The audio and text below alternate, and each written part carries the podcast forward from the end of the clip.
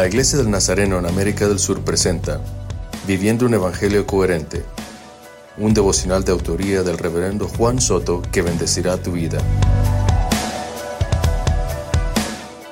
La carta de Santiago nos enseña que uno es tentado por sus propios malos deseos que lo atraen y lo seducen.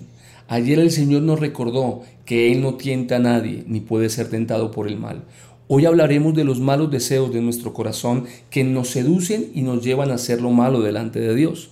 La tentación no es pecado. Decirle sí a la tentación es lo que nos lleva a una conducta altiva y ofensiva a los ojos de Dios. Pero recuerda, Dios no tienta a nadie. La tentación es algo interno de nuestro corazón que nos lleva a darle la espalda a Dios, que parece atractivo y satisfactorio a nuestro criterio, pero si decidimos aceptar este deseo, vamos a ofender a Dios y dañar a nuestro prójimo. El pecado trae caos, confusión, nos aleja de Dios y lo más terrible es que nos conduce a la muerte eterna. Tenemos que aprender a decirle no a la tentación, la invitación de hacer lo malo ante los ojos de Dios. Jesús venció el pecado en la cruz y el Espíritu Santo nos fortalece en nuestra debilidad de tal manera que podemos vivir la vida abundante que Jesús desea que tú y yo vivamos.